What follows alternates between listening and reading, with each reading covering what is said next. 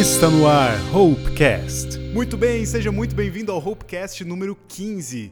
Que legal que você está aqui com a gente, ouvindo esse áudio, ouvindo essa mensagem e eu espero que ela toque o seu coração. Hoje eu trouxe uma amiga minha, uma convidada especial, a Jéssica. Ela vai se apresentar e trazer uma mensagem para você que fala sobre dor e sofrimento. Sim, são coisas diferentes e que a gente pode escolher entre eles. Oi, meu nome é Jéssica, tenho 23 anos e sou estudante de teologia.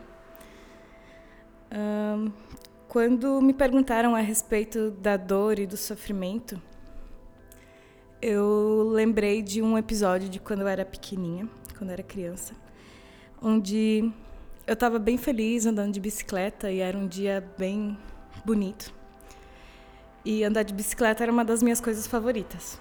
Então, eu estava lá feliz andando e do nada, sem esperar e sem pensar que isso poderia acontecer, eu caí e foi um tombo bem, bem forte, bem grandão assim. E a primeira coisa que eu fiz quando eu caí esse tombo foi dar uma olhada ao redor e ver onde estava minha mãe. E sair correndo até ela. Por quê? Além de cair um tombão e ter sido ruim, uh, foi algo muito dolorido. Eu ralei todos os meus joelhos, me machuquei bastante, além de ter quebrado e entortado a bicicleta. E fui até minha mãe, pensando que ela ia tirar minha dor, que ela ia me consolar. E de fato ela tentou. Mas ela colocou um remédio no meu joelho e nas minhas feridas. E o remédio não fez passar a dor, fez com que a dor aumentasse. Tudo doeu muito mais naquele momento. E eu não queria que doesse mais, eu queria que a dor passasse. Por isso eu fui até ela. Quando então minha mãe me explicou e me fez entender que aquele remédio que fez as feridas doerem mais, arderem mais, era o que ia me fazer, ainda naquele dia, ou o mais rápido possível, ainda poder andar de bicicleta. Aí eu pensei, tá, acho que vale a pena então. Então vamos colocar esse remédio que vai fazer doer um montão agora, mas vai me fazer andar de bicicleta logo de novo e vai fazer essas coisas passarem mais rápido. E foi o que aconteceu. Minha mãe colocou remédio, eu fiquei um pouco de repouso, e sabe como é criança, né? A gente não aguenta ficar muito tempo sentado se a bicicleta tá esperando e um dia lindo, né? Aí eu voltei para minha bicicleta e foi mais uma decepção, porque eu cheguei até minha bicicleta esperando que eu ia subir nela e ia poder andar.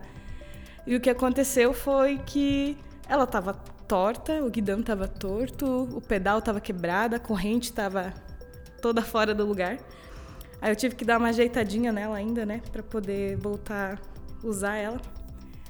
Mas poder voltar a andar de bicicleta, mesmo com ela toda torta, me fez perceber que, caramba, que bom que eu tenho uma bicicleta, que bom que eu posso andar com ela, e que bom que não foi nada demais, sabe? Que eu posso agora de novo estar aqui sendo abençoada por poder andar de bicicleta. E aqueles quebrados e as, os arranhões e os, os tortinhos que ficaram na bicicleta me faziam sempre lembrar desse tombo de novo e me faziam ter consciência do quanto era bom poder estar andando de bicicleta e como era abençoada por poder fazer isso. E eu acho que a dor e o sofrimento, elas eles são coisas que a gente não pode não sei, marcar na agenda, esperar por quando vai acontecer. Ele vem sem avisar e a dor e o sofrimento vêm sempre de mãos dadas. Um vem com o outro. E a dor para cada um ela é diferente, ela é mais intensa ou nem tanto. Cada um lida de um jeito diferente. E o sofrimento eu não considero que seja opcional. Ele vem, sem dúvida. Mas a forma como a gente lida com ele é opcional. Depende de como a gente encara a vida.